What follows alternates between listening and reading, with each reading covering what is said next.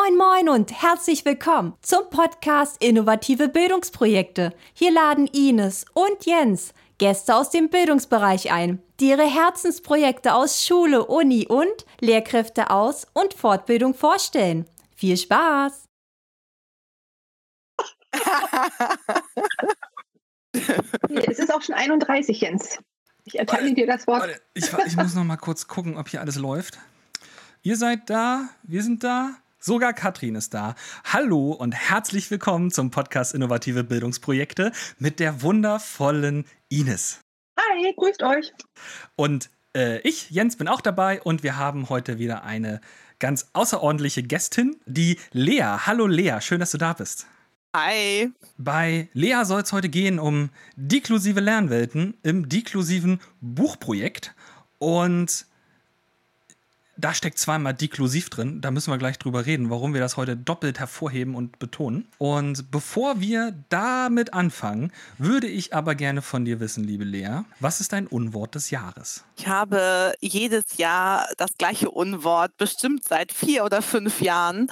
Ähm, das ist das Wort Inklusionskinder. Und ich werde damit so lange um die Häuser ziehen, äh, bis die Menschen verstanden haben, dass dieses Wort nicht existieren kann. Wenn wir auf Inklusion gucken, gucken, ähm, dann bedeutet das, dass wir jedem Kind gerecht werden in Bildung und Unterricht. Und es kann nicht funktionieren, wenn wir dann einzelne Kinder als I-Kinder, Ferdies, Sternchenkinder oder was es alles so Schönes äh, für, Bezei für Bezeichnungen gibt, ähm, Sonnenstrahlkinder und so weiter. Also ich habe wirklich schon sehr vielfältige Bezeichnungen gehört.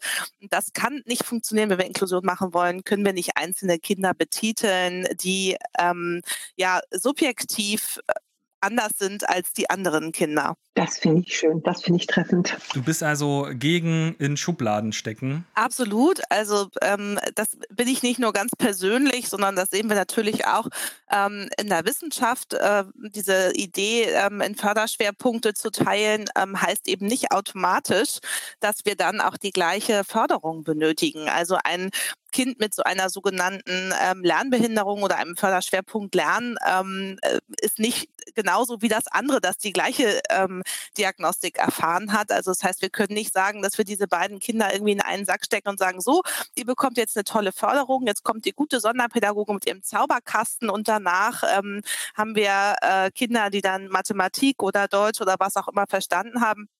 Also diese Idee ähm, ist nicht nur in der Praxis Humbug, sondern ähm, das wird eben auch deutlich in der Wissenschaft gezeigt, dass wir dieses Schubladen denken, dass das eben zu Schwierigkeiten führt. Und auf der anderen Seite verstehe ich natürlich, ähm, das ist ja äh, dieses Dilemma, das wir haben, dass wir teilweise eben eine Ressourcensteuerung haben über diese Ideen dahinter. Aber so oder so, also ähm, ist äh, Schubladendenken nicht das, was ich verfolgen möchte. Und ich glaube, ähm, so können wir den Schülerinnen und Schülern äh, im Unterricht auch nicht gerecht werden. Ich finde die Idee mit der Schublade, wenn ich an meine persönliche Sockenschublade denke, aber gar nicht so schlecht, bunt durcheinander, nicht aufgeräumt. Es ist alles zu finden, man muss lange graben und kann sich das immer wieder neu zusammenstellen. Also insofern ja alle zusammen, würde ich dann sagen, in die Schublade. Wenn das deine Methodenkiste ist, finde ich das hervorragend, dass die ganz bunt ist und dass du zwischendurch mal eine ganz neue Socke rauszauberst. Ähm, aber wenn wir Kinder nach Farben sortieren, ähm, ist eben die große Frage, ob wir dann auch wirklich ähm, einen guten Unterricht machen können und dann eben auch äh, gute Bildung steuern können und ihnen ähm, zuteil werden lassen können. Also diese Idee der Teilhabe, ähm, ja, funktioniert nicht, wenn wir nach einem Farbschema organisieren. Definitiv. Aber da, da Jens schon gefragt hat nach dem Unwort, müsstest du, glaube ich, für die Gäste, uns hast du es ja schon mal erklärt, auch dein Händel, deinen Namen erklären, dein Twitter-Händel. Denn das hat ja also für uns auf den ersten Blick mit Lea nichts zu tun gehabt und äh, mit so, so, einer tollen äh, großen Nummer hinten dran. ja, sehr schön. Also Leschi 3000 ist mein Twitter-Handle. Ähm, das ist wirklich also eine Historie von vielen, vielen, vielen, vielen Jahren. Leschi ist ein Spitzname. Ähm, das hat sich meine Oma ausgedacht, tatsächlich schon als kleines Kind. Ähm, entsteht aus Lea, also die Verniedlichung von Lea sozusagen. Und ähm, das haben meine Freunde in der Schulzeit, haben mich alle so genannt. Also der Name Lea hat eigentlich gar nicht existiert. Selbst die Lehrkräfte haben häufig Leschi Shishi gesagt zu mir. Ähm, das hat sich dann irgendwann im Studium äh, verselbstständigt, ähm, aber der Twitter-Handle ist geblieben und ich habe es tatsächlich in allen sozialen Netzwerken, die ich jemals benutzt habe, verwendet. Also selbst bei Schüler VZ und ähm, Studi und was es so für lustige Dinge damals gab. Ähm, wenn es das noch geben würde, würde man da mit Sicherheit genau diesen Namen ähm, wiederfinden. Und 3000 ist ganz einfach, 2000 gab es nicht. Also was bleibt einem? Da muss man irgendwie ein bisschen nach oben gehen. Nach unten war nicht drin. verständlich. Wir waren gerade schon mitten im Thema drin. Was ist eigentlich Inklusion und was ist keine Inklusion? Wir haben festgestellt, dass äh, das neue Anti-Schubladendenken ist, trotzdem alle in Schubladen zu stecken, aber in völligem Chaos in Schubladen zu stecken, ohne sie zu sortieren. Und wir sind jetzt schon, uns ist schon deutlich geworden, du bist ja Inklusionsexpertin, du bist Sonderpädagogin, du bist Mama von vier Kindern. Du sagst, du bist ein Nordlicht mit Affinität zur Großstadt und nicht nur Inklusion, sondern Deklusionsexpertin, wo man sich ja jetzt fragen könnte, was ist denn Deklusion? Genau, das ist natürlich ein erfundenes Wort, ein Neologismus aus digitale Medien und Inklusion. Und ähm, diese Kombination habe ich vor allem deshalb gewählt, weil dieses Wort auffällt und weil es mir wichtig ist, ähm, wenn wir über digitale Medien sprechen, dass wir gleichzeitig über ähm, Gleichberechtigung, ähm, über Bildungsgerechtigkeit sprechen. Und ähm, deshalb musste ein neues Wort her, damit äh, sowohl Wissenschaft als auch Politik als auch Praxis ähm, hinhören kann und sehen kann, wie wichtig wichtig das ist, diese beiden Gedanken und diese beiden großen Innovationen im Schulsystem von vornherein miteinander zu vernetzen, ähm, da ansonsten große Exklusionsrisiken entstehen und da hilft dann auch die Schublade nicht mehr, wenn die eine Schublade rausgebrochen ist und die äh, ganzen Socken auf dem Boden liegen, wenn wir bei dem Bild bleiben. ähm, dann kommen wir da einfach nicht mehr hin. Ähm, und deshalb eben diese Vernetzung, digitale Medieninkllusion gerade in Bezug auf, ähm, auf die Schulentwicklung, finde ich, ist das ein ganz, ganz wichtiges Thema, natürlich auch in Bezug auf die Unterrichtsentwicklung. Wir müssen einfach gucken, dass wir auch strukturell, programmatisch, systematisch diese beiden Themen miteinander zusammenbringen, ähm, und zwar auch eben in, in Schulentwicklung und ähm, im, im Unterricht selbst. So, das funktioniert natürlich jetzt nicht von heute auf morgen. Ähm, wir haben aber gesehen, dass viele Schulen parallel ähm, diese beiden Konzepte gefahren haben und sie nur an wenigen Stellen zusammen gedacht haben. Also viele Schulen haben ein Inklusionskonzept entwickelt und ein Medienkonzept entwickelt, ähm, aber das in einen Topf zu werfen, da, da, haben viele eben nicht drüber nachgedacht. Und deshalb ist dieser Begriff auch unter anderem entstanden, um ähm, darauf hinzuweisen, wir müssen beides gleichzeitig denken. Und ähm, es geht hier eben um ähm, die Entwicklung einer Schulkultur und dazu gehören ähm, digitale Medien ähm, und gleichzeitig eben auch Inklusion und ähm, ja, Respekt von Vielfalt und, und Unterschiedlichkeit und Anderssein ähm, als Selbstverständlichkeit in Schule. Und ähm, ja, warum eigentlich digitale Medien und Inklusion? Das wäre ja vielleicht auch noch die nächste Frage. Ähm, warum nicht Digitalisierung und Inklusion und warum nicht Digitalität und Inklusion? Ähm, ich habe mit Absicht digitale Medien gewählt, weil ich dort beides drunter fasse. Also sowohl Digitalisierung als auch eben Digitalität ähm, soll hier zusammengefasst werden ähm, und äh, mit Inklusion und mit der Idee von Vielfalt gekoppelt werden, von Diversität im Schulsystem. Das hört sich nach einem riesengroßen, ja, alles umspannenden Thema an. Und ich glaube, dass das geht auch alle, alle an, auch die, die sich vielleicht da bisher noch gar nicht so angesprochen gefühlt haben. Weil, wie du am Anfang ja so schön gesagt hast, es, es kann ja keiner irgendwo benannt werden und bezeichnet werden, du bist das und du bist jenes. Und dann, dann machen wir ja die Teilung wieder auf. Ähm, ich erlebe aber gerade, dass es auch schwierig ist, ähm, das in, in Schule ähm, ja zu thematisieren, dass das immer wieder auch gerade in der Lehrerbildung, in der Lehrerausbildung äh, noch so ein Thema ist, wo das zumindest bei, in meiner Wahrnehmung sehr getrennt verortet wird. Da machen wir mal mit den Lehramtsstudierenden Inklusion und da machen wir mal, wenn wir es denn überhaupt machen, mal was mit digitalen Medien im Unterricht.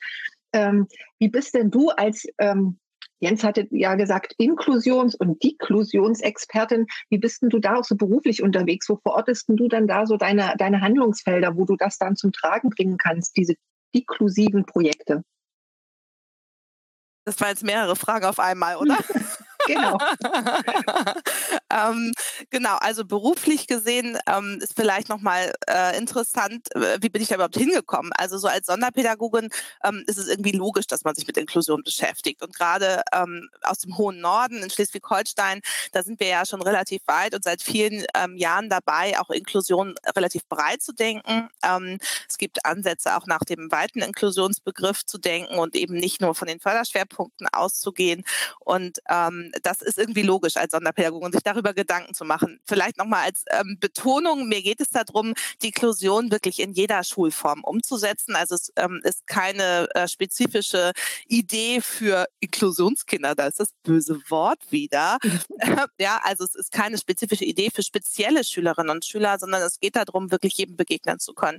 Und wie es eigentlich ähm, dazugekommen ist, ähm, dass äh, ich dann eben mich mit digitalen Medien beschäftigt habe.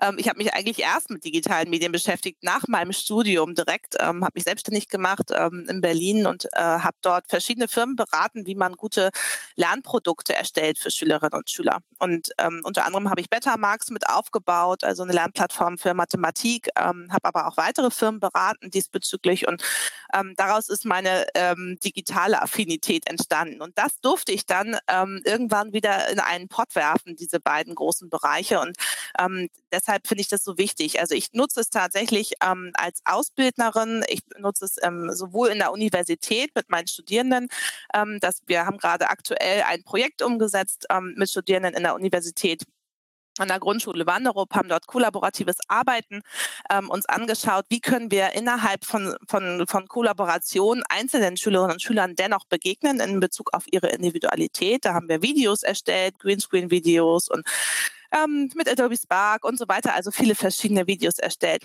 dann aber eben auch in der Ausbildung mit Referendarinnen und ich darf auch in der Schulentwicklung arbeiten und das ist eben auch ein ganz toller Teilbereich, weil man da so ganz konzeptionell rangehen kann und gucken kann, wie baut man so eine deklusive Schule eigentlich auf? Was braucht es denn dafür? Ähm, da gehört auch das Thema Ausstattung mit dazu. Das ist ein kleines Thema am Rande. Ähm, da sind aber eben viele andere Bereiche, die wir dort berücksichtigen müssen. Wie können wir unser Personal fortbilden? Welche Möglichkeiten der Beratung ergeben sich? Denn wir haben ähm, in Schleswig Schleswig-Holstein relativ viele Schulen, ähm, also Förderzentren ohne Schülerinnen und Schüler. Das heißt, die Sonderpädagogen sind im mobilen Dienst sozusagen unterwegs und unterstützen an den Schulen. Dementsprechend brauchen wir eine bestimmte Expertise auch in Bezug auf digitale Medien, sodass dann eben andere Schulen auch von den Sonderpädagoginnen ähm, unterstützt werden können. Ähm, genau, also da ähm, hing noch eine ganze Menge mehr mit dran ähm, in Bezug auf die Schulentwicklung. Von daher kann ich mich da sehr ausbreiten und bin ganz froh, dass ich in allen drei Phasen unterwegs bin. Ja. Ähm, das ist super genial, weil ich dann eben auch phasenübergreifend denken kann. Das klappt noch nicht an allen Stellen, aber ich habe ein paar Kleinstprojekte gestartet, die eben ähm, dieses phasenübergreifende auch mit ähm, berücksichtigen. Das klingt nach unglaublich viel Arbeit. Und äh, was ich mich jetzt frage, ist, woher kommt die ganze Zeit? Äh, ich glaube, es waren vier Kinder in allen drei Phasen der Lehrerbildung unterwegs. Du bist auch auf der wissenschaftlichen Ebene sehr umtriebig mit Publikationen in verschiedenen Bänden. Äh, jetzt bist du heute noch hier und dann hat Hanno eben so schön geschrieben, ein tolles Projekt, das ihr zusammen auf die Beine gestellt habt. Und das Projekt ist ja das, worüber wir eigentlich heute reden wollen. Das deklusive Buchprojekt. Kannst du uns einmal kurz und knackig das Buchprojekt vorstellen? Worum geht es da überhaupt? Und warum ist das auch deklusiv? ja, super gerne. Also du hast den Hund vergessen übrigens ja, neben den vier Kindern. Vielleicht muss ich an der Stelle einfach auch nochmal einen Dank an meinen Mann aussprechen. Der war nämlich viele Jahre mit den Kindern zu Hause und hat die vollständige Kinderbetreuung übernommen. Da, da erschließt sich dann doch auch, ähm, wie das zustande kommt, dass ich mit so vielen Kindern trotzdem so viel arbeiten kann. ähm, genau, hinter einer starken Frau oder wie war das nochmal? Äh, ich mag diese Sprüche Warte, überhaupt nicht. Von es, daher es gibt kurz einen Applaus. Ich das so einen Applaus für deinen Mann. Den hat er sich verdient. Genau. das wird ihn freuen. Er hat es auf jeden Fall verdient. Ähm, genau. Und er hat unter anderem natürlich auch dieses Projekt unterstützt. Das war sehr, sehr viel Arbeit, aber es hat unglaublich viel Spaß gemacht. Also wir haben so viele Menschen kennengelernt durch dieses Buchprojekt. Ähm, wir haben äh, ja auf Twitter im Twitter-Lehrerzimmer aufgerufen zu diesem Projekt ähm, Deklusive Lernwelten. Ähm, der Name ist eigentlich erst während des Projektes entstanden, also stand nicht vorher, ähm, haben verschiedene Menschen gesucht, die sich mit dem Thema digital und inklusiv auseinandersetzen in den verschiedensten Ebenen. Wir haben Praktikerinnen, wir haben ähm, verschiedene Lehrkräfte, wir haben ähm, Menschen, die in der Wissenschaft tätig sind, wir haben Studierende dabei, ähm, wir haben auch Schülerinnen dabei, wir haben auch eine ähm, Betroffene, die quasi ähm, äh, unterstützt kommuniziert und äh, von ihren Erfahrungen berichtet. Also wirklich so ein ganz buntes ähm, Projekt. Also deklusive Lernwelten, deshalb, weil es um das digital inklusive Lernen geht und wir dort ähm, sowohl Praxisprojekte als auch einen äh, theoretischen Umriss ähm, zusammengestellt haben. Und warum das ein deklusives Buchprojekt ist, also zum einen natürlich, weil wir uns ähm, für dieses Thema interessieren, zum anderen aber auch, ähm, weil wir dort äh, Schülerinnen und Schüler auch zu Wort kommen lassen, die teilweise dort Artikel geschrieben haben. Wir haben eine Schülerin, die ähm, ähm, über die Augensteuerung ähm, ihren Computer gesteuert hat und unser Cover gestaltet hat beispielsweise. Also dieses Bild, das vorne drauf zu sehen ist, ähm, das hat Luisa gemalt und ich bin ein totaler Fan von Luisa, ähm, denn sie war unter anderem auch bei einer Autorinnensitzung dabei. Online über Zoom haben wir uns zusammengeschaltet und ähm, sie kommuniziert über unterstützte Kommunikation, also über eine elektrische ähm, Kommunikationshilfe Sie hat sich also auch in dieser ähm, Sitzung eingebracht, zu Wort gemeldet und sagte dann, ähm, sie hätte mal eine Frage, äh, ob wir denn schon ein Cover hätten. Sie sei Künstlerin und könnte das zeichnen. und das fand ich so mutig. Also ich kenne wenige Schülerinnen, ähm, die ist jetzt 15 Jahre alt, die sich mit 15 Jahren trauen, in so einer Sitzung mit Lehrkräften, mit Professorinnen, mit verschiedensten Dozentinnen, also alles erwachsene Menschen, sich zu melden und zu sagen, ich bin Künstlerin und ich würde euch was zeichnen. und das haben wir natürlich sofort angenommen und ähm, das äh, war war einfach eine, also so eine hervorragende Szene, die wird mir mein Leben lang, glaube ich, im Gedächtnis bleiben, weil sie so, ähm, ja, einfach äh, äh, so hoch motiviert war, dieses Cover zu zeichnen. Und schaut es euch bitte an. Ähm, ich finde, es ist zauberhaft geworden. Sie hat sich selbst abgebildet, also sie ist dort selbst zu sehen ähm, und hat äh, ja quasi ähm, ja sich selber verschönert ähm, über diese ähm, sehr bunten, über diese sehr bunte Darstellung, die sie da gewählt hat und ähm, alles über Augensteuerung. Also sie hat nicht mit den Händen gezeichnet, sondern mit ihren Augen. Ähm, über Paint und über ihren Computer. Und ähm, das zeigt für mich auch, äh, was an Teilhabe möglich ist. Also ähm, Luisa ist für mich ein Zeichen dafür, wie wichtig digitale Medien in unserer Welt sind, ähm, damit eine Möglichkeit des Selbstausdrucks da ist. Also sie hat die Möglichkeit, ähm, über die Medien zu kommunizieren, hat die Möglichkeit auszudrücken, was sie fühlt, was sie denkt, was sie braucht. Ähm, und auch ihre Meinung kundzutun und das macht sie auch. das ja. ist äh, höchst beeindruckend und äh, nicht nur, dass sie den Mut hatte, ich will das überhaupt nicht kleinreden, das klingt richtig, richtig krass und toll und klasse. Ich glaube aber im selben Moment spricht es auch für die Atmosphäre, die vielleicht in eurer Runde herrscht.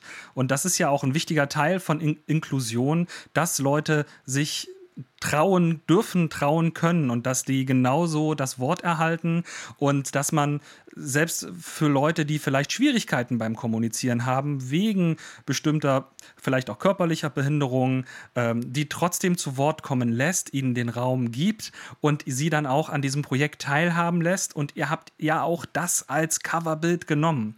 Und das ist ja auch dann zu großen Teilen euer Verdienst und zeugt eben genau von diesem deklusiven Buchprojekt. Ihr habt euch digital vernetzt über Social Media.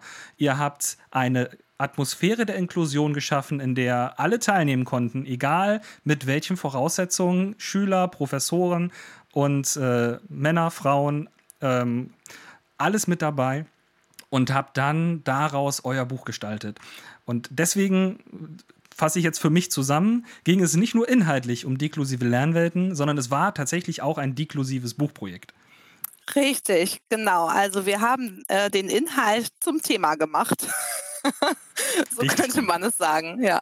Und das natürlich am Ende ähm, auch äh, gelebt und es ist, sind ganz tolle Kontakte einfach entstanden. Also wir haben ja nun ähm, mit Menschen gearbeitet, die wir vorher in der Realität so noch nicht getroffen haben. Ähm, vor Ort. Und selbst wir als Herausgeberinnen, wir haben uns bisher, also bis, bis auf Igor und ich, wir haben uns schon mal getroffen, aber ansonsten haben wir uns nur online kennengelernt. Und das ist einfach super spannend, ähm, was auf der Distanz hier entstanden ist und welche Möglichkeiten wir ähm, ja durch dieses Projekt erhalten haben, auch in den Austausch zu kommen. Und wir haben den Eindruck, es setzt sich auch jetzt fort. Und ähm, das finde ich eigentlich noch viel schöner. Also dieses Buch ist kein Ende. Diese fünf, fast 500 Seiten sind kein Ende, sondern es ist eher ein Anfang.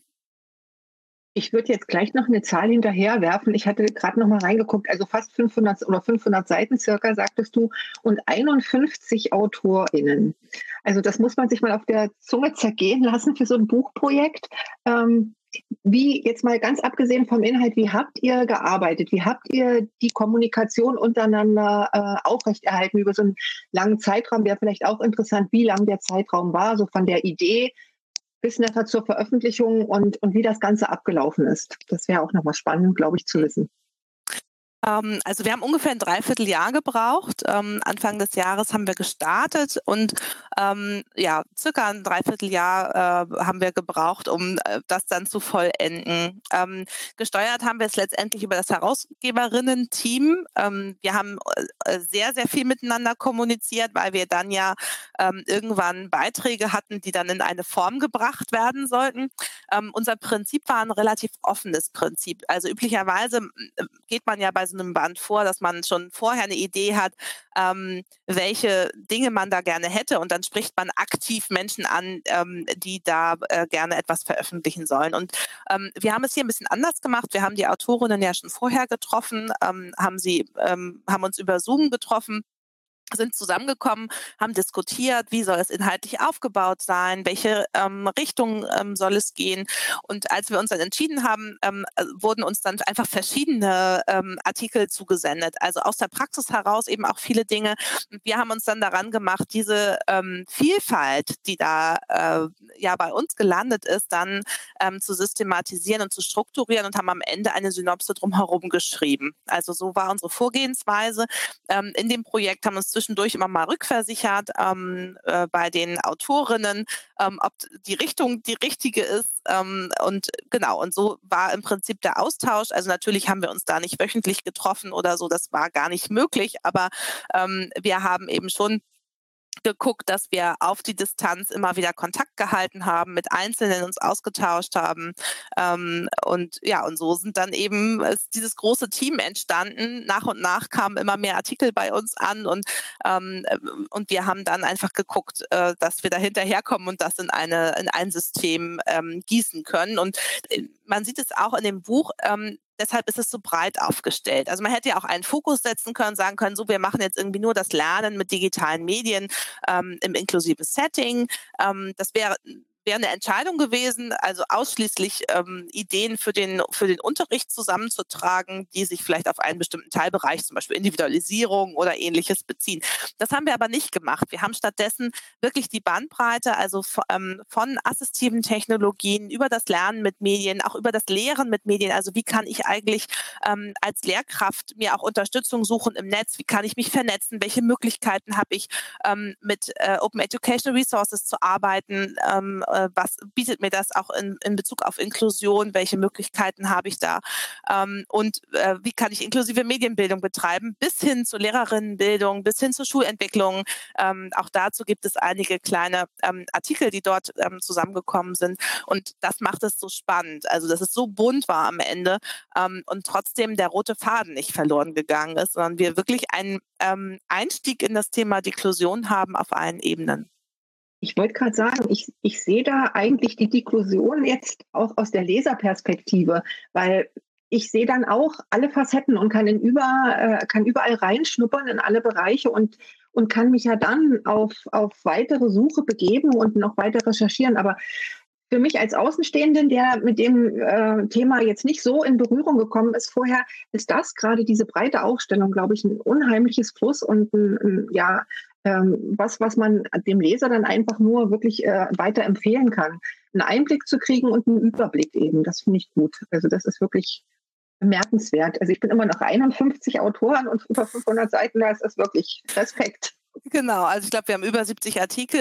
Also einige Autorinnen haben eben auch ähm, äh, mehrere Artikel eingereicht und ähm, genau, es ist wirklich eine, eine Bandbreite und ähm, ich bin einfach so stolz drauf, dass wir über ganz Deutschland hinweg ähm, so viele Menschen zusammentrommeln konnten und das letztendlich über Social Media, also hauptsächlich über die sozialen Netzwerke, ähm, zum Teil natürlich dann über die Netznetzwerke, also ähm, über unsere eigenen Netzwerke haben wir natürlich auch Menschen angesprochen, ähm, wo wir wussten, äh, die machen ganz tolle Sachen in dem Bereich, ähm, dass die eben auch äh, was beitragen können. Selbstverständlich ist es auch daraus entstanden. Das sind dann die Kontakte über die Kontakte ähm, und, und so haben wir ein ganzes Netzwerk gebildet. Aber ich finde es Wahnsinn, aus welchen Ecken von Deutschland wir alle kommen und ähm, wie sehr wir uns eben alle mit diesem Thema auseinandersetzen und wie bunt es sein kann, wenn man sich dann mal zusammentut. Ihr habt inhaltlich eine große Vielfalt zugelassen. Und jetzt stellt sich natürlich die Frage, kommt jetzt darauf an, wie man es formuliert, beziehungsweise aus welcher Perspektive man es betrachtet. Gab es sowas wie eine Qualitätssicherung oder ein Peer-Review-Verfahren auch? Oder andersrum könnte man sagen, wie sehr habt ihr den Leuten dabei reingequasselt, was sie da schreiben? Gab es da für, für euch irgendwelche Prozesse, die ihr mit angestoßen habt, um die Inhalte nochmal in irgendeiner Art und Weise zu überarbeiten? Ja, ähm, ja, die Autorinnen, äh, die mitgeschrieben haben, wissen das auch. Ähm, wir haben da ziemlich viel reingequasselt. ähm, das liegt, glaube ich, auch so ein bisschen in unserer Natur, wie man das hier wahrscheinlich auch schon merken kann. Ähm, gehört das irgendwie auch mit dazu. Ähm, ja, also das haben wir tatsächlich. Ähm, aber äh, eigentlich vor allem, ähm, um den roten Faden auch durchzuziehen. Also ich glaube, das war so ähm, der, äh, die Hauptintention. Ähm, die Beispiele, die da waren, haben wir so gelassen, wie sie sind. Aber wir haben Anmerkungen gemacht. Ähm, wir haben alle vier Herausgeberinnen alles gelesen, also auch zu jedem wirklich unsere Kommentare verfasst, Anregungen mit rausgegeben, manchmal auch ein paar Wünsche dazu geschrieben, haben versucht, eine Struktur reinzubringen. und es gab auch ähm, Phasen, wo wir uns nochmal rückversichert haben bei Expertinnen. Also ähm, es gab teilweise so ein paar Dinge, ähm, in denen wir vielleicht nicht so ganz firm waren. Ähm, also zum Beispiel ne, Förderschwerpunkt hören, da kenne ich mich jetzt nicht so wahnsinnig aus, aber ich habe eine tolle Kollegin, die sich damit gut auskennt. Ähm, da haben wir einfach nochmal ein paar Dinge ähm, nachgefragt. Oder wir haben zum Beispiel für die Alternativtexte, die wir verfasst haben, haben wir Herrn Degenhardt aus Hamburg gefragt, der sich eben ähm, mit dem äh, Bereich der Sehbeeinträchtigung auch auseinandergesetzt hat. Der hat uns ähm, sehr unterstützt und uns auch eingewiesen, wie man jetzt gute Alternativtexte schreiben muss, worauf man achten muss, wie wir ein barrierefreies Dokument herstellen und so weiter. Also ähm, das deklusive Buchprojekt hat äh, dem, dementsprechend also nicht nur den Inhalt, ähm, sondern eben auch die Barrierefreiheit außerhalb. Ähm, wir haben es noch nicht zu 100 Prozent barrierefrei hergestellt. Das kommt jetzt im nächsten Schritt, denn ein PDF ist tendenziell, ähm, ja, da sind schon Barrieren äh, innerhalb eines PDFs. Erst wenn das EPUB da wird, sein wird, ähm, wird es wirklich auch so sein, dass man es richtig gut barrierefrei ähm, ähm, lesen kann. Genau, also das waren ähm, Expertinnen und Experten, die wir uns von außen tatsächlich dazugeholt haben für diese vielen Bereiche. Das muss man ja einfach auch nochmal sagen. Es sind ja einfach so unglaublich viele Themen, die wir dort angesprochen haben. Wir waren schon sehr breit aufgestellt in, innerhalb des Herausgeberinnen-Teams, ähm, aber es war einfach notwendig, manchmal für bestimmte Fachspezifika nochmal jemanden ranzuholen, der ähm, da nochmal ein Auge raufgeworfen hat. Und das haben wir auch gemacht. Also von daher ähm, ähm, ist es es schon so, dass es ist kein, kein ähm, Double-Blind-Verfahren, was wir dort durch, durchlaufen haben, ja. Aber ähm, wir haben wirklich äh, geschaut, dass wir mit Expertinnen und Experten zusammenarbeiten, die da auch eine Meinung zu den einzelnen Bereichen haben. Das war jetzt so der Blick auf die Erstellung, auf diese Phase des Buches eigentlich mehr oder weniger. Wir haben jetzt eine Frage im Chat, die finde ich ganz interessant und die passt dann sozusagen an die Weiterführung ran nach der Erstellung. Die Frage ist, wie würdest du von Katrin, wie würdest du das Buchprojekt genau an Lehrkräfte herantragen? Jetzt kommt es also, jetzt ist das Buch fertig, wie kriegen wir es dann an den Mann oder an die Frau? Ähm, ja, und sie beschreibt hier, glaube ich, auch was ganz, ganz Gutes, was uns in der Realität oft irgendwo begegnet. Ähm, oft suchen Lehrkräfte irgendwas, was sie gebrauchen können, wissen es noch gar nicht so genau äh, und ähm, sind manchmal auch frustriert, wenn sie es nichts finden. Es fehlt Kooperation an vielen Stellen, es fehlt auch an Ausstattung, das wissen wir, äh, glaube ich, auch alle ganz gut. Und ähm, wie geht ihr damit um? Wie bringt ihr das also an den Mann und an die Frau? Genau, auch da ähm, haben wir uns entschieden, äh, inklusiv vorzugehen, ähm, denn wir werden auch eine Printversion herausgeben. Ähm, man könnte jetzt ja sagen, na ja, wenn ihr schon da so ein kostenfreies PDF habt und noch ein EPUB hinterherkommt, dann braucht man nicht, vielleicht nicht unbedingt einen Print. Ähm, ich habe die Erfahrung in der Lehrerin-Fortbildung gemacht, ähm, dass wir unbedingt genau diese Printideen noch benötigen. Ja, also das ist einfach etwas. Ähm, viele Lehrkräfte greifen dann doch eher zu so einem Buch, wo man mal drin blättern kann, wo man sich Ideen suchen kann. Ähm, selbstverständlich ist mit, mit diesem Buch ähm, äh, das Ende der Fahnenstange noch nicht erreicht. Und ich ähm, kann äh, von Katrin diese Frustration also sehr, sehr gut verstehen, äh, eben auch mit Lehrkräften zusammenzuarbeiten, die vielleicht auch keine Lust auf Fortbildung haben und auch keine Lust sich, haben, sich weiterzuentwickeln oder sagen, ach, das mit dem Digitalen, das muss vielleicht auch nicht sein. Ähm, also jetzt die letzten vier Jahre kriege ich auch noch so rum.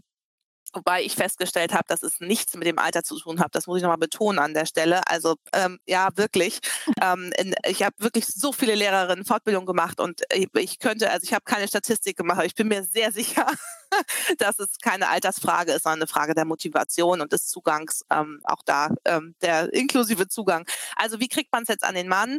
Ähm, ich glaube, dass wir in diesem, ähm, in, in diesem Papier ähm, einfach schon viele Ideen gesammelt haben. Das ist die eine Idee und ich habe die Hoffnung, ähm, dass dort einfach Projekte und Ideen dargestellt werden, die ja aus der Praxis kommen, die dann einfach Anklang finden, wo man sagt, ach, ich mache das einfach mal nach oder ich probiere das einfach mal aus ähm, denn die Ideen, die wir dort benannt haben, sind ähm, an vielen Stellen auch relativ niederschwellig. Also es sind keine Riesenprojekte, wo man irgendwie ähm, ein halbes Jahr planen muss, bis man das umsetzen kann, sondern da sind auch viele so kleine Ideen dabei. Wie kann ich eigentlich so einen Screenreader verwenden? Oder was sind eigentlich assistive Technologien? Oder wie funktioniert es eigentlich vielleicht ähm, über einen Book Creator verschiedene Zugänge im Deutschunterricht zu finden? Oder, oder, oder.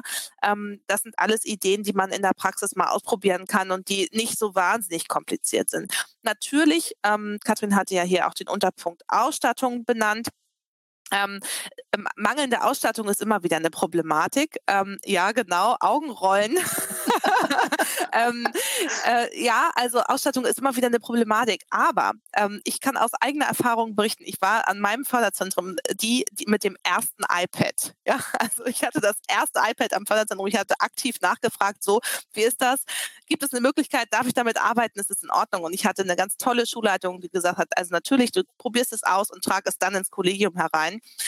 Ähm, und dementsprechend durfte ich ganz viel Erfahrung sammeln, auch nur mit einem einzigen Endgerät. Und ähm, das zeigt einfach nochmal, wie wichtig das ist, einfach loszustarten und anzufangen und einfach mal auszuprobieren und sich nicht darauf zu berufen, zu sagen, ah, wir brauchen jetzt aber für jedes Kind ein Endgerät. So, ich konnte mit diesem einen Gerät unglaublich viel erreichen. Also ich habe, ähm, ich arbeite viel im Bereich Sprache, in der Fachrichtungssprache, hatte beispielsweise ein Mädchen in der ersten Klasse mit selektivem Mutismus. Das bedeutet, die spricht mit den erwachsenen Personen ähm, und nur mit einigen Mitschülerinnen in der Klasse. Ansonsten spricht sie gar nicht. Und die hat die Beiträge für den Unterricht im Nebenraum aufgenommen und dann durften wir ihre Stimme abspielen. Das heißt, das war möglich, ähm, dass sie sich mitteilen konnte über dieses eine Endgerät, das wir dort benutzt haben, ähm, das wir aber für viele weitere Zwecke auch eingesetzt haben. Also ein Beispiel sind diese wundervollen Apps von Christian Uhr für den Mathematikunterricht, ähm, die einfach eine Visualisierung darstellen von einem Hunderterfeld beispielsweise. Ähm, das konnte man ganz hervorragend einfach einzelnen Schülerinnen und Schülern ähm, als Hilfestellung hinlegen. Ne? Also das hat man im Unterricht dann ähm, äh, an einer Stelle positioniert und wenn die Schülerinnen und Schüler merken, ah, jetzt weiß ich nicht weiter, wie ich jetzt hier rechnen soll, ähm, dann war das eine Hilfe von vielen weiteren Hilfen, die wir im Raum etabliert haben ähm, innerhalb äh, dieser Grundschulklasse. Und schon konnte man dann darauf zugreifen. Also von daher ähm, genau, das mit dem ersten iPad ähm, einfach loslegen und wenn es nur ein Endgerät ist, was man hat. Ähm, wir haben damals auch noch so ein bisschen aufgesattelt mit, ich sag mal so billig Elektronikgeräten, ähm, die aber durchaus einen hohen Effekt haben. Also wir haben zum Beispiel die Anybook wieder eingesetzt. Ähm, es gibt viele weitere Firmen, die sowas anbieten, also diese sogenannten elektronischen Lesestifte, ähm, die einfach dazu führen, dass Schülerinnen und Schüler, die Schwierigkeiten haben, etwas zu erlesen, also die Schwierigkeiten mit der Schriftsprache haben, dass die dann über diese Anybook wieder die Möglichkeit haben, zum Beispiel eine Aufgabenstellung zu verstehen.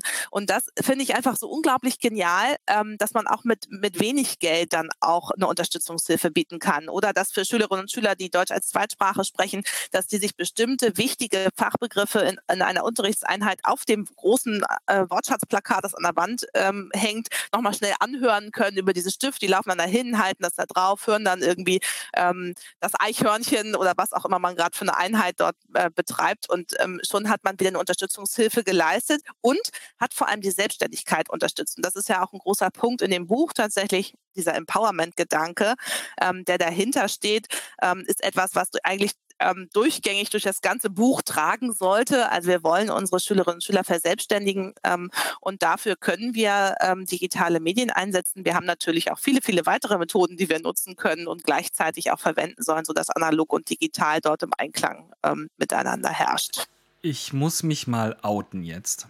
Ich habe ähm, ich, ich, wurde, ich wurde damals, es ist glaube ich irgendwie sechs Jahre her oder so, Klassenlehrer in einer iPad-Klasse. Es war das erste Mal, dass ich selber Klassenleitung war und die ganze Klasse eins zu eins ausgestattet mit iPads.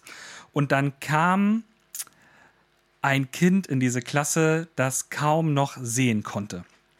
Und hatte dann seine eigene Betreuung auch mit dabei. Und ich war überfordert und das hat sich ausgedrückt in genervt sein des Todes, weil ich gedacht habe, ich habe schon diese große Herausforderung, die allererste iPad-Klasse der Schule, muss ich jetzt auch noch ein fast blindes Kind mit nebenbei haben. Das ist zu viel für mich und ich schaffe das gar nicht alles. Ich kann diesem Kind gar nicht gerecht werden.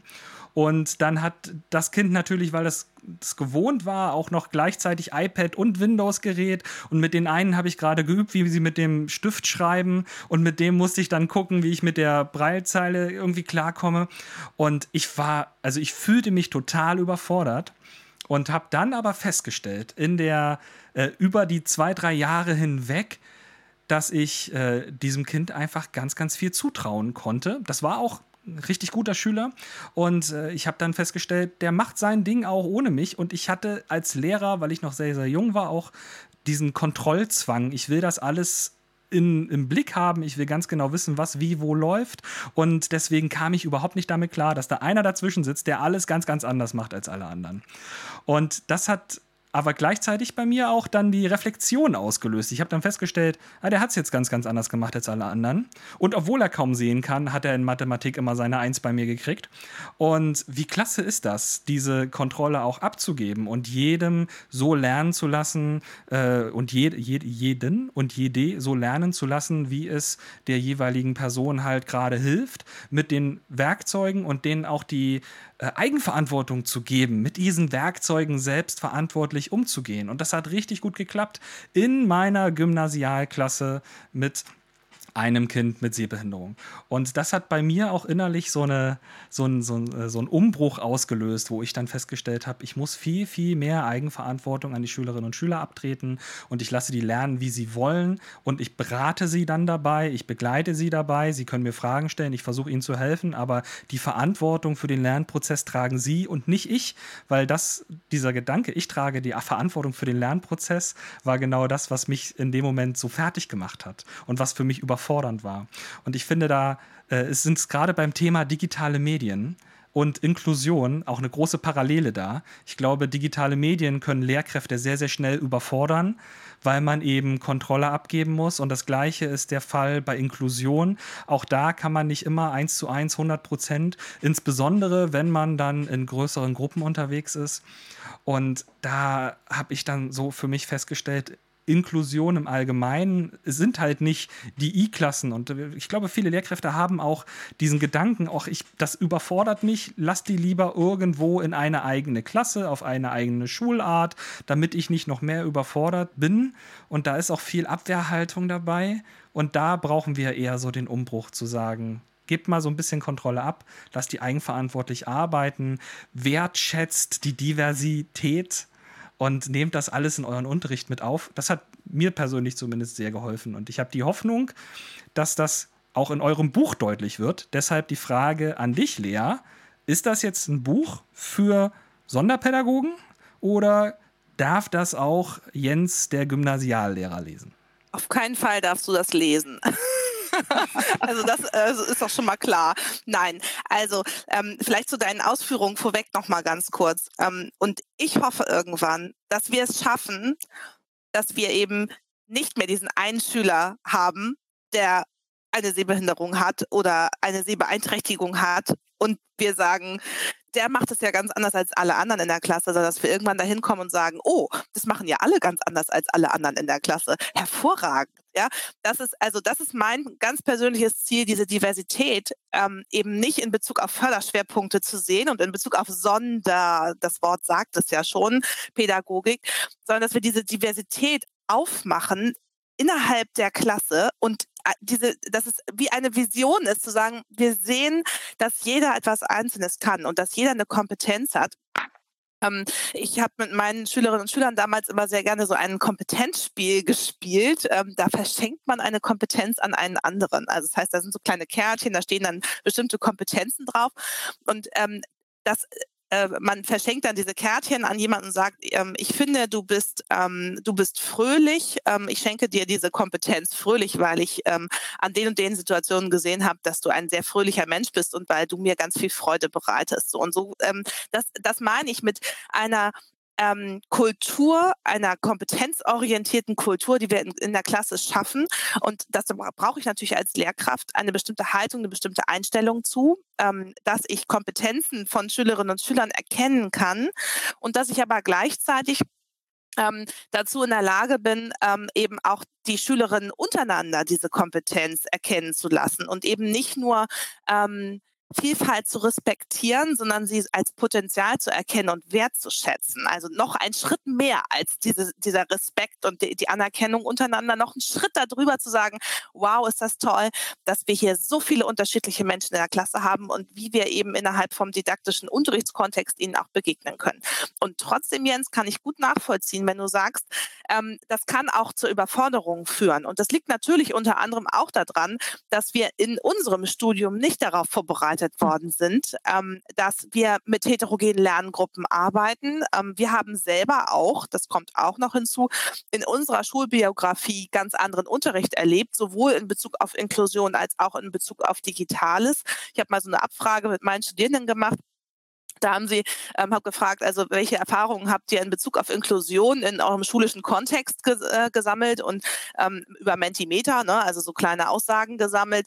Ähm, und da kamen dann so Kommentare wie, also dafür war in unserem Gymnasium kein Platz. Ja, oder ja, wir hatten da so irgendwie eine Schülerin, ähm, die hatte irgendwie eine Hörbeeinträchtigung, aber das war dann auch schon so das Maximale, ne? Äh, dass jemand auf die Idee kam, ähm, dass Diversität noch ganz anders aussehen kann. Also zum einen kam keiner auf die Idee und zum anderen haben unsere Studierenden diesen Kontext häufig gar nicht erlebt. Ja, also das heißt, die, die haben in, ähm, gar nicht in so wahnsinnig heterogenen Klassenstrukturen gelernt, sondern viele kommen vom Gymnasium, gehen dann eben ins Studium und haben diese Perspektive überhaupt nicht ähm, und bringen die nicht mit. Und das ist in Bezug auf digitale Medien an vielen Stellen auch so. Auch da habe ich so eine Abfrage gemacht. Da stand dann, ähm, ihr kennt ja sicherlich diese tolle Wort, äh, Wortwolke von, von Mentimeter.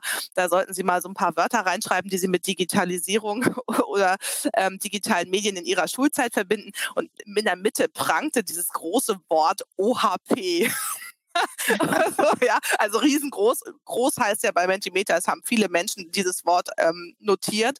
Und das zeigt einfach nochmal, ähm, viele haben diese Erfahrungen nicht. Und ich glaube, wir brauchen diese Erfahrungen ganz dringend und zwar auch ähm, die Lehrkräfte, die jetzt ähm, im Unterricht sind, ähm, bei anderen hospitieren zu dürfen, zugucken zu dürfen, mitmachen, am besten mitmachen, gar nicht nur zugucken. Ich glaube, das hilft nicht. Also ähm, deswegen gehe ich mit meinen Studierenden auch raus in die Praxis. Wir müssen, ähm, wir müssen in den Schulen arbeiten, Projekte machen, umsetzen. Ähm, und das machen wir eben auch in der, in der Fortbildung und auch in der Schulentwicklung. Wir versuchen gemeinsam Projekte umzusetzen. Und ich, ich glaube, dass das eine, ein ganz, ganz wichtiger Weg ist, um sowohl Inklusion Inklusion zu leben und auszuprobieren, als auch gleichzeitig die digitalen Medien eben auszuprobieren und am Ende auch noch Spaß damit zu haben. Ähm, und das Loslassen, Jens, von dem du ja gesprochen hast, ähm, dass das eben auch, dass man auch lernen muss, dann loszulassen Ähm, das äh, erlebe ich auch immer wieder mit der Schule, in der wir diese Kooperation dort umgesetzt haben, diesen digitalen Adventskalender mit ähm, verschiedenen Filmen bestückt haben. Ähm, dort wollten die Lehrkräfte jetzt ähm, auch ein Video noch erstellen äh, für die Studierenden und auch für die, für die Schülerinnen und Schüler. Ähm, und äh, nun kamen sie aber mit der Greenscreen-App nicht klar. Ne? saßen also davor und wussten nichts weiter. Naja, und wer konnte aushelfen? Ein Schüler der vierten Klasse, der dann mal eben die Einstellungen für die Lehrkräfte geregelt hat. Und das war wirklich auch eine Erkenntnis innerhalb dieses, ähm, äh, innerhalb des Projektes, ähm, dass die Schülerinnen und Schüler äh, unglaublich schnell ähm, sich an diese digitalen Endgeräte gewöhnen und damit arbeiten und dass es meistens eher ähm, auf Seiten der Lehrkraft verankert ist, dass man das Gefühl hat, man muss alles können. Ja, also man muss vorher die App bis ins Tiefste durchdrungen haben, bevor ich damit in den Unterricht hineingehe. Und ähm, das haben wir jetzt an einigen Stellen eben aufbrechen können. Also von daher kann ich das sehr gut verstehen, dass man manche Dinge nicht so gerne aus der Hand legen und lassen möchte. Ich oute mich ja auch, weil ich äh, mir selber eingestehe, mich weiterzuentwickeln. Und wir machen ja diesen Podcast, weil wir von tollen Menschen wie dir ganz, ganz viel lernen wollen. Und deswegen wollen wir ja mit Experten reden. Das ist quasi eigentlich also ein Anerkennen deiner Kompetenzen, gleichzeitig auch ein Anerkennen einer Lücke bei mir. Ich müsste eigentlich viel, viel mehr über Inklusion und äh, auch Deklusion auch wissen.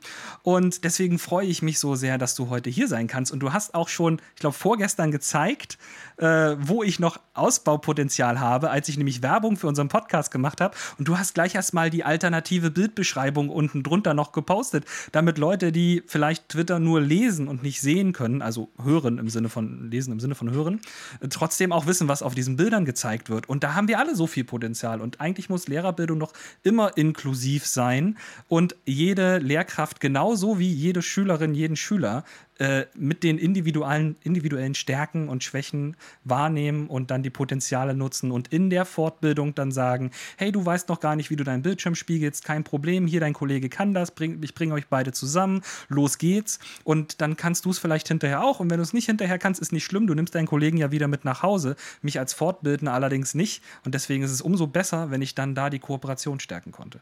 Genau. Und diese Alternativtexte-Geschichte, ne? Es ist nicht so, dass es Menschen gibt, die alles über ein Thema wissen, ja, sondern es gibt immer, auch für mich, auch in diesem Kontext, immer wieder neue Dinge, wo ich denke, ah, das wusste ich ja noch gar nicht, ja. Ähm, und auch die Alternativtexte, das habe ich irgendwann auf Twitter gelernt, weil mich jemand darauf angesprochen hat und gesagt hat, ähm, du, äh, das wäre nett, wenn du was postest, wenn du da mal ähm, den Alternativtext mit angeben könntest, weil ich möchte es gerne lesen. Ich finde das spannend, was du erzählst. So, ähm, das sind also Dinge, die man lernt. Und für mich war es tatsächlich auch das erste Buchprojekt, wo wir konsequent komplett hinter jede Grafik einen Alternativtext gesetzt haben. Hinter jede Grafik, hinter jede Tabelle haben wir Alternativtexte gesetzt. Das ist echt schweineviel Arbeit, ähm, denn wenn man mal ins Buch reinguckt, wie viele Seiten das einnimmt, das ist, äh, sind schon mehrere eigene Artikel, die wir dort verfasst haben.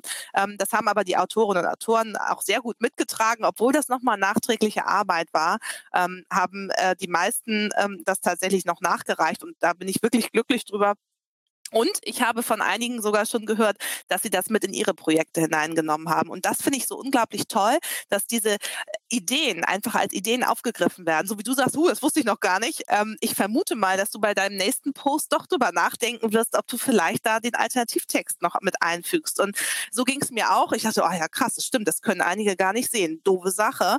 Ähm, also mache ich das. Und genauso war es beim Projekt. Ähm, die Steffi Wolf zum Beispiel, die äh, sprach mir an und sagte, oh, ich habe das gleich ähm, bei meinem nächsten Artikel gleich mit eingereicht, habe ich einen Alternativtext mitgeschickt und die wussten gar nicht, was sie damit anfangen sollten. Habe ich ihnen erstmal erklärt, warum wir hier diese Alternativtexte brauchen bei unseren ähm, Veröffentlichungen. Und so wird es einfach weitergetrieben. Und das finde ich so schön an, an diesem Thema und an dieser Idee dahinter. Ich finde dieser, ich, wie soll ich das jetzt auf eine Formel bringen? Mehr Inklusion in allen Schulformen oder äh, weniger Schulformen, mehr Schule an sich. Ich bin ja sowieso eigentlich nicht so ein Freund von diesen ähm, Trennungen. Und ähm, also das, was da an Haltung ähm, gezeigt wird, was Inklusion und auch diese Einbindung und Verbindung mit Digitalität, digitalen Medien betrifft, da liegt so viel Potenzial. Und ich glaube, das muss auch jetzt in alle Phasen rein. Es muss in die Ausbildung rein. Wir können nicht noch nach dem alten Schema ausbilden und dann erwarten und uns wundern, hoch, da kommen ja noch äh, Leute äh, frisch von der Uni, die eigentlich noch gar nicht damit äh, in Berührung gekommen sind oder jedenfalls noch nicht so, wie das jetzt eigentlich erforderlich wäre. Ähm, dann in der zweiten Phase sowieso und ja, in der dritten, ich meine, die Berufs, äh, das Berufsleben ist lang genug. Da muss es viele, viele, viele Möglichkeiten zum Fortbilden geben. Ähm, wenn ich hier in den Chat gucke, äh, wurde das ja auch schon vehement unterstützt. Also es braucht ähm, Hospitationen, ähm, dieses Selbstwirksamkeitserleben wurde angesprochen, was ähm, diese Eigenverantwortung stärken und, und, und. Ich glaube, die Inklusion macht ein riesengroßes ähm, einen riesengroßen ähm, Topf auf, aus dem alle schöpfen können und von dem alle eigentlich auch was lernen und profitieren können. Also für mehr Inklusion in allen Schulen. Genau, und das ist ja auch die Idee dahinter tatsächlich. Also was wollen wir denn? Wir wollen ja nicht Inklusion in der Schule, wir wollen eine inklusive Gesellschaft. Wir wollen eine Gesellschaft, die Diversität lebt. Und wenn wir das nicht in Schule anfangen, dann weiß ich mhm. nicht, wann wir damit anfangen sollen. Wir müssen mit den Kindern schon Diversität leben und ähm, das weiterführen. Und da, dazu gehört eben eine Schulkultur. Ob wir jetzt schon dazu in der Lage sind, als Schule Alternativtexte zu verfassen, ich sag mal, so what? Darum geht es nicht im Detail. Das ist ein schönes kleines Detail, was man eben nach und nach erlernen kann, also eine Fertigkeit. Ich weiß jetzt, man kann Alternativtexte hinter Bilder setzen oder ich weiß, man wegen im unterrichtlichen Kontext, dass man einen Screenreader verwenden kann für Schülerinnen und Schüler, die ähm, noch Schwierigkeiten beim Lesen haben oder oder oder.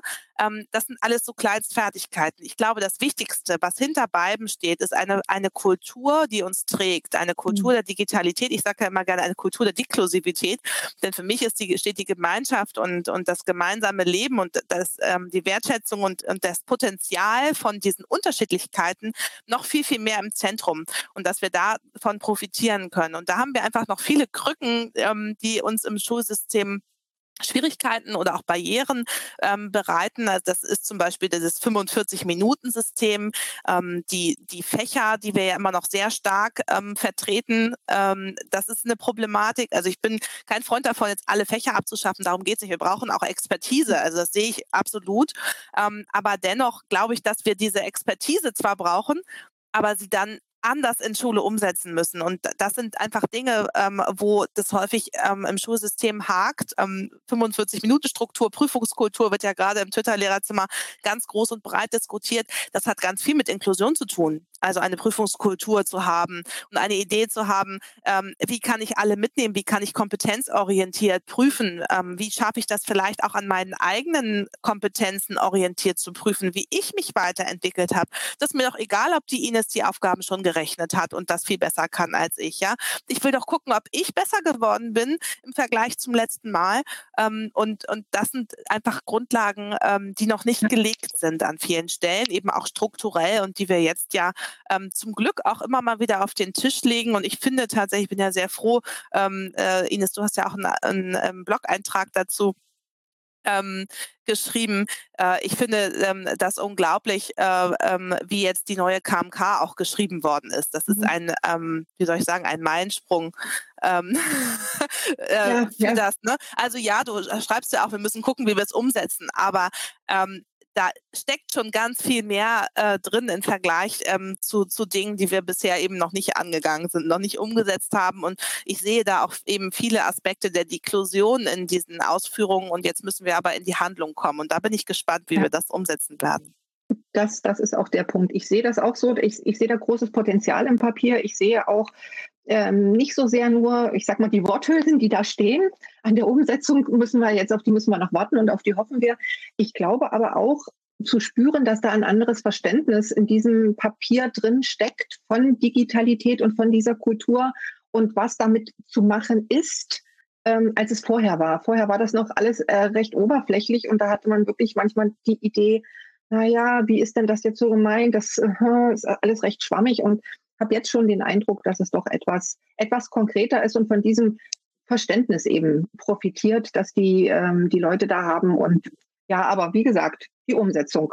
Das ist das entscheidende Kriterium, an dem dann das alles nachher gemessen werden muss. Ähm, hier kam noch ein Eintrag und das wollte ich äh, nicht unter den Tisch fallen lassen, bevor der Chat hier nach oben hochgeht. Ähm, ja, Inklusion in, in Schule hier wurde eingeworfen. Ich glaube, es war von Ina, ähm, ja, in den, äh, schon in den Kitas anzufangen, also schon in der frühkindlichen Bildung. Ähm, ja, ich glaube, da reißt sie bei uns hier oder rennt sie bei uns offene Türen ein. Ähm, Bildung ist Absolut. ja natürlich nicht nur ein Fall für die, äh, für die Schule, sondern im Sinne von lebenslangem Lernen fängt das natürlich eher an und äh, ja, endet nie, wenn wir so wollen, genau.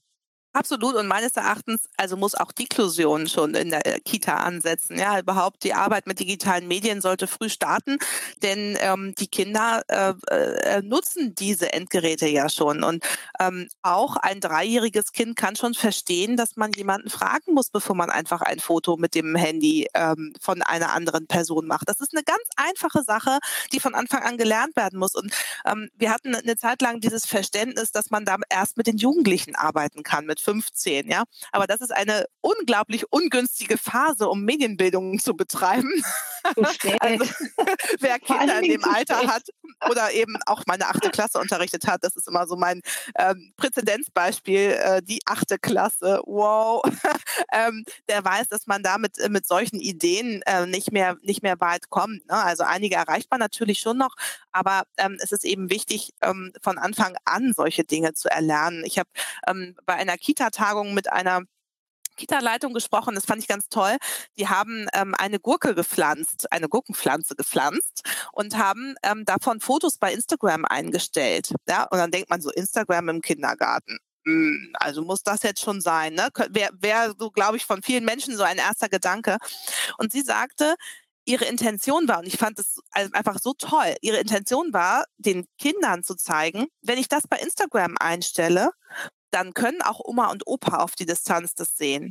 Ne? Also dass ein, dass ein Bild, wohin verteilt sich ein Bild? Ein Bild einer Gurkenpflanze verteilt sich bis zu Oma und Opa nach Kaiserslautern oder wo auch immer die wohnen. Ähm, und das sind erste Erfahrungen, die sie sammeln können und äh, die dann dort auch reflektiert werden können. Und ähm, mhm. genau, also Inklusion, inklusive Haltung, Digitalität ähm, fängt auch schon in der Kita an, unbedingt. Wenn ich da mal kurz nachfragen darf, ist da nicht eine Veranstaltung in, für die Zielgruppe, die du bald moderierst? Die war schon. Die war schon, ich bin ja, so langsam. Genau. Mobile Kita war am 22.11. Da haben wir ganz viele Praktikerinnen zusammengebracht, ähm, die äh, ja zum Thema Kita und, und Digitalität und ähm, auch Medienentwicklungsplanung und so weiter ähm, referiert haben. Und das war also eine unglaublich bereichernde Veranstaltung. Ähm, ich äh, ja, schwebe immer noch auf Wolke 7 nach dieser Veranstaltung. Was man tatsächlich merkt, Jens, du bist ja selber eben auch im Fortbildungsbereich ähm, äh, tätig, ähm, die sind meilenweit noch von dem entfernt, was Schule mittlerweile schon machen. Ne? Also man merkt, dass da die Fragen ähm, gehen in die Richtung, das, haben, das sind Fragen, die habe ich in Schule, so, ich sag mal so vor drei Jahren beantwortet. Ne? Also ähm, welche Geräte können wir anschaffen? Wie ist das denn eigentlich jetzt mit diesem Datenschutz? Ähm, äh, dürfen wir das überhaupt benutzen? Ähm, können wir eigentlich Fotos von Kindern machen und so weiter? Das sind Dinge, die in einigen Schulen auch heute noch diskutiert werden, aber die, ich sag mal, in der geballten Masse jetzt sehr stark aufgetreten sind noch in dem Bereich. Also ähm, da ist die Kita, fängt jetzt gerade an, ähm, würde ich sagen, also digital zu werden. Aber es war toll zu sehen, was für unglaubliche Projekte auch schon gemacht werden, auch so im Bereich Robotics oder so. Also wirklich ähm, sehr umfangreich.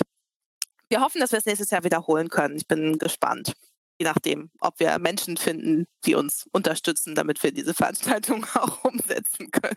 Ich glaube, der Bedarf ist da und Ines hat es ja vorhin schon versucht auf den Punkt zu bringen, dass wir eigentlich das in viel mehr Bildungskontexten brauchen, egal ob es jetzt Schule ist oder Kita oder auch Erwachsenenbildung im Allgemeinen. Es gibt ja auch ganz viele Erwachsene, die das, was wir jetzt als Medienkompetenz versuchen, Schülerinnen und Schülern zu vermitteln, nie in der Schule hatten und trotzdem in dieser Welt irgendwie klarkommen müssen. Also brauchen wir, glaube ich, auch mehr Bildungsangebote, auch für Erwachsene.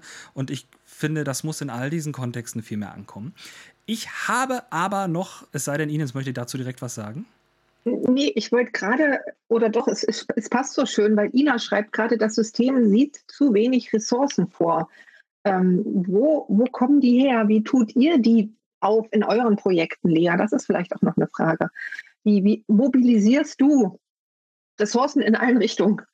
Es gibt ja immer so, es fehlt Zeit, aber das haben wir ja schon geklärt. Da ist ja dein Mann für verantwortlich, dass du die Zeit hast, wenn ich mich recht erinnere. Den Applaus müssen wir nachher auch noch ausdehnen für ihn, nachdem ich jetzt von der Kita-Veranstaltung gehört habe. Die kommt auch genau. noch drauf. Und dann haben wir ja auch noch das, ich sag mal, ein Schulpersonalproblem, Stichwort Lehrermangel.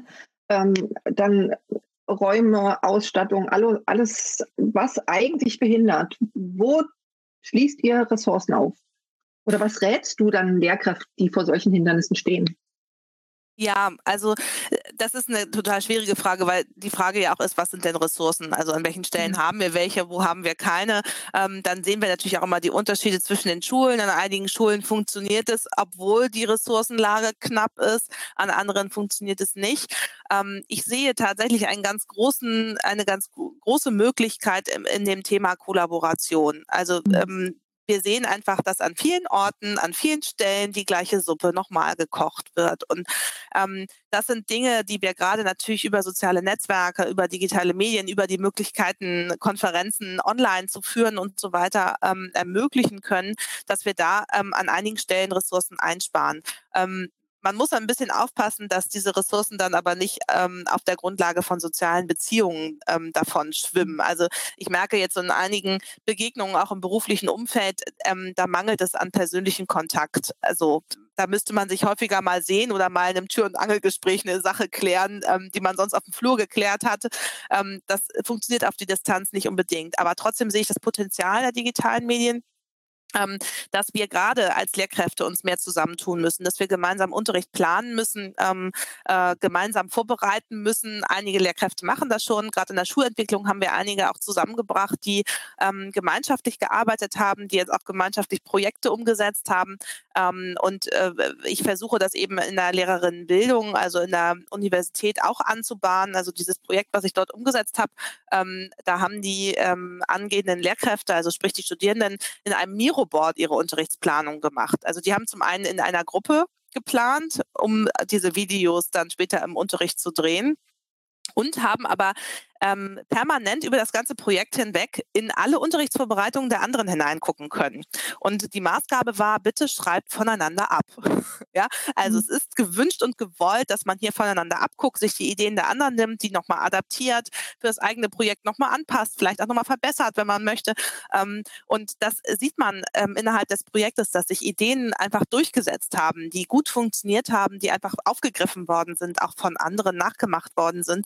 Ähm, und dieses Nachmachen, das steckt uns so ein bisschen in den Knochen, habe ich den Eindruck. Aus unserer Schulzeit macht das nicht nach und ähm, bloß nicht abschreiben und so weiter. Und ich glaube, wir müssen ganz viel abschreiben. Wir müssen ganz viel voneinander abschreiben, ganz viel nachmachen, ähm, das dann nochmal verbessern und teilen teilen ist noch so, so ein weiterer Bereich. Und deshalb bin ich so ein Fan von, von Open Educational Resources, Sachen zu teilen, Projektideen zu teilen. Also alles, was ich mache, versuche ich irgendwo ähm, zu notieren, damit andere Menschen das nachmachen, ähm, damit andere Menschen den Begriff Deklusion verwenden, ähm, damit andere Menschen so also ein Projekt, wie ich das in der Uni jetzt umgesetzt habe, auch einfach ausprobieren und nachmachen ähm, weil ich glaube, dass wir dadurch Ressourcen sparen können.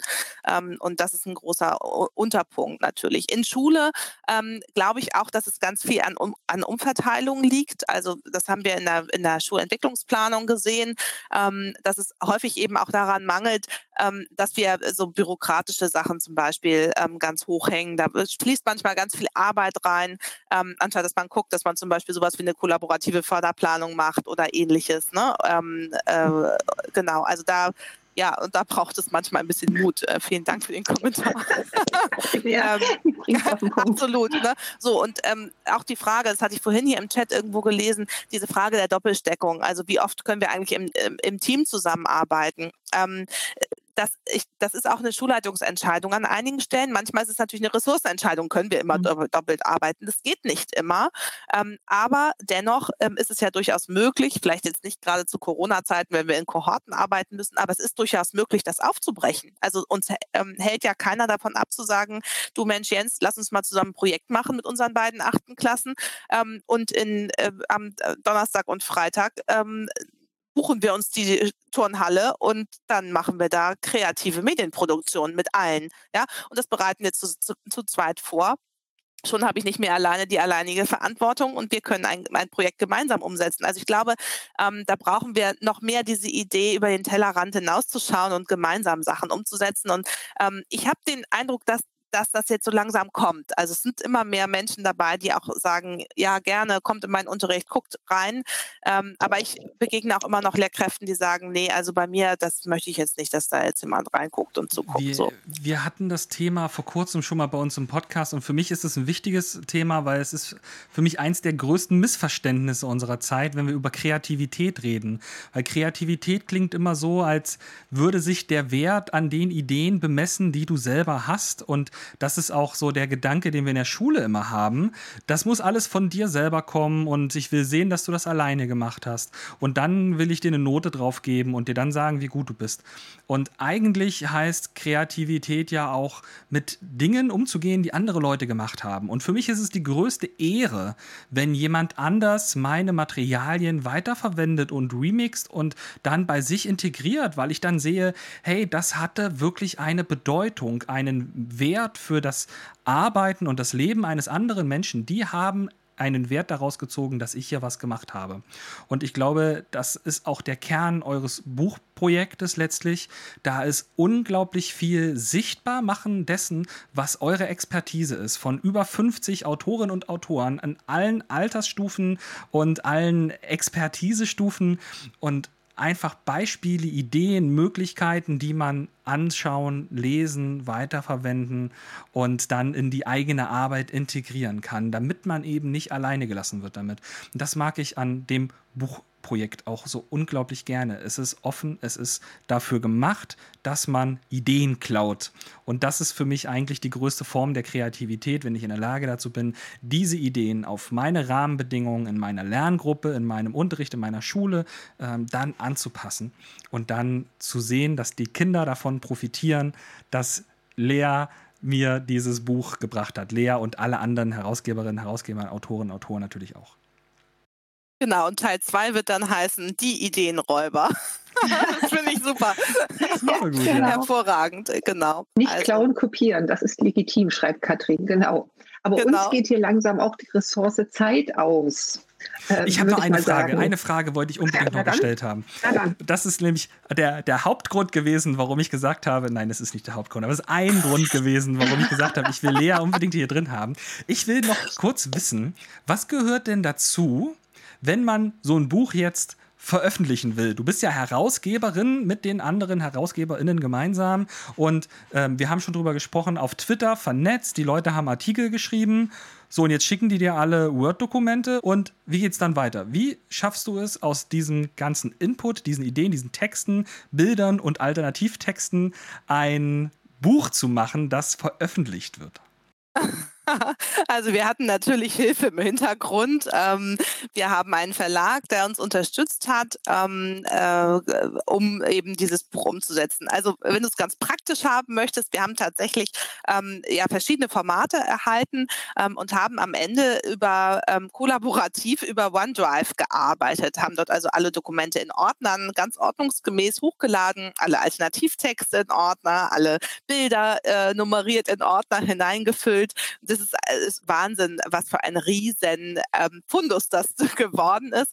Und das haben wir dann also Artikel für Artikel bearbeitet ähm, und am Ende zusammengefügt. Und dann war ähm, der Verlag so freundlich, Visual Books, ähm, das dann in ein Pages-Dokument zu setzen und das äh, quasi zu überführen, ähm, ja, um, äh, um dann ein Buch draus zu machen. Ähm, genau, also das haben wir nicht selber gemacht. Also wir haben es zwar noch in Pages überführt, aber diese ganze wundervolle Bearbeitung, ähm, da haben wir unsere Expertinnen im Hintergrund und deshalb ähm, muss ich einen ganz kleinen Werbeblock auch noch einfügen. Also wir freuen uns, wir sind im Moment mitten im Crowdfunding. Marketing. Ähm, wir wollen gerne diese ähm, Druckversion von den deklusiven Lernwelten auch veröffentlichen, damit wir alle Lehrkräfte erreichen, eben auch die, die mit so einem PDF A nicht umgehen wollen ähm, und B wirklich lieber was in der Hand haben, um dann vielleicht sich Ideen anzugucken. Und ähm, dafür brauchen wir noch ein bisschen Unterstützung. Und da hat uns der Verlag auch unterstützt, die ähm, das alles ganz kostenfrei erstellt haben, ähm, die dann aber eben für uns das Crowdfunding eröffnet haben. Und bei dem Crowdfunding ähm, kann man sich quasi ein, ähm, ja, ein, ein Buch kaufen vorab, also man bezahlt dann einen bestimmten Betrag vorab und ähm, äh, bekommt dann das Buch, sobald die Kampagne zu Ende ist, ähm, nach Hause geschickt als Unterstützer. Und wir haben jetzt schon 71 Unterstützerinnen und ähm, hoffen, dass wir in den letzten neun Tagen jetzt noch einige dazu gewinnen in unser Crowd, ähm, damit wir dann unser, ähm, unser Startlevel ähm, auch erreichen können, sodass wir dann in Druck gehen können. Das ist unsere große Hoffnung, dass da vielleicht der ein oder andere sagt, dass das wäre noch mal was, ähm, was ich äh, jemandem unter den Weihnachtsbaum legen, legen kann. Da ist schon einer mehr. Mega gut. Äh, deshalb, Lea, vielleicht an der Stelle nochmal für die, für die Zuhörer, wo findet man das am schnellsten? Wo müsste man nachgucken oder wie kann man dich vielleicht kontaktieren, wenn man noch Fragen hat? Genau, also es gibt eine Projekt-Webseite, ähm, da kann man das Buch auch herunterladen, visualbooks.com und dann ähm, Schrägstrich äh, Deklusion. Ähm, da findet man das. Ich kann es ja hier schon noch, noch, mal in den Chat hineinsetzen und vielleicht ähm, habt ihr auch eine Möglichkeit, das bei euch zu veröffentlichen. Da findet ihr sowohl die kostenfreie PDF-Version und zwar ist ganz wichtig, das unter CC-Lizenz zu veröffentlichen, also dass man wirklich ein Buch hat, das alle nutzen können und dass es eben nicht unter einer Bezahlschranke ist. Deswegen haben wir uns auch nicht mit den herkömmlichen Verlagen zusammengetan, sondern gesagt, wir wollen das genau so, wie es jetzt gerade läuft. Ähm, und für die gedruckte Version muss man dann natürlich was ähm, bezahlen, äh, logischerweise, äh, weil die Bäume auch gefällt werden müssen. genau. Genau. Und ich habe auch gesehen, wenn man, äh, wenn man äh, auf äh, Google oder der Suchmaschine der persönlichen Wahl einfach nach deklusive Lernwelten sucht, dann sind die ersten zwei Suchergebnisse die Seite von Visual Books und das zweite Suchergebnis ist dann der Blog von Lea Schulz äh, mit einem Beitrag zum Buch. Und jetzt wollte Ines noch eine Frage stellen. Ich wollte nur sagen, dann aber das hast du jetzt im Prinzip schon erledigt, wie man sie dann erreichen kann, Lea. Ich wollte noch mal auf das Twitter-Handle hinweisen, was wir ja am Anfang schon besprochen haben, dieses Leshi 3000. Aber jetzt hast du ja noch mal den Link sowieso zum Blog gesagt. Da geht es ja dann auch, äh, sicherlich gibt es ja da auch die Möglichkeit, in Kontakt zu treten, wie auch immer, wenn noch Fragen da sind. Unbedingt. Ich bin jetzt ziemlich geflasht jetzt und ähm, ich erhöhe dann auf 73. 74. Hervorragend. Ich bin begeistert. Klasse. Dann genau. Sehr gut. Genau. Also ihr erreicht mich auf jeden Fall bei Twitter, äh, wenn ihr da noch Fragen zu habt oder etwas wissen wollt, ähm, könnt ihr mir gerne schreiben. Man erreicht mich bei Twitter tatsächlich besser als per E-Mail. Es kommen im Moment so viele E-Mails rein, dass ich ähm, manchmal das nicht ganz schaffe, alle zu beantworten. Te Telefon braucht man gar nicht versuchen. Ich habe einmal Glück gehabt und dann sagtest du, das sind genau die fünf Minuten heute, die ich gehabt habe, wo du mich hättest erreichen können. Und dann hast du dich aber tatsächlich mindestens 20 Minuten mit mir unterhalten und da habe ich mich sehr gefreut. Okay, also leaschulz.com oder Leschi3000. Ein ganz, ganz tolles Projekt. Vielen, vielen Dank, Lea, dass du da warst und uns so viel tollen Input gegeben hast. Ähm, und ich bin total begeistert und äh, freue mich jetzt detaillierter ins Buch auch reinzulesen. Ich bin gespannt auf dein Feedback. Ines, Mikros? Nein, jetzt hat sich in der Verabschiedung dein Mikrofon schon mal, das hat gesagt, danke für heute. Ihr habt schon 13 Minuten überzogen. Könnt ihr nicht einfach ins Bett gehen jetzt? Der Mann von der Lea sitzt schon auf der Couch und wartet. Die Ines darf jetzt nicht mehr mitreden. Den Saft abgedreht bei Ines. Danke, dass du da warst, Lea. Es war wundervoll und ich wünsche dir ganz, ganz viel Erfolg noch mit der Crowdfunding-Kampagne. Und ich äh, freue mich, dass du da warst. Ich wünsche dir einen schönen Abend. Vielen Dank an euch, dass ihr alle da wart. ich versuch's nochmal. Wir hören dich. Yes! Ja, großartig. Es war wieder typisch, aber es hat lange durchgehalten, oder? Ich finde auch.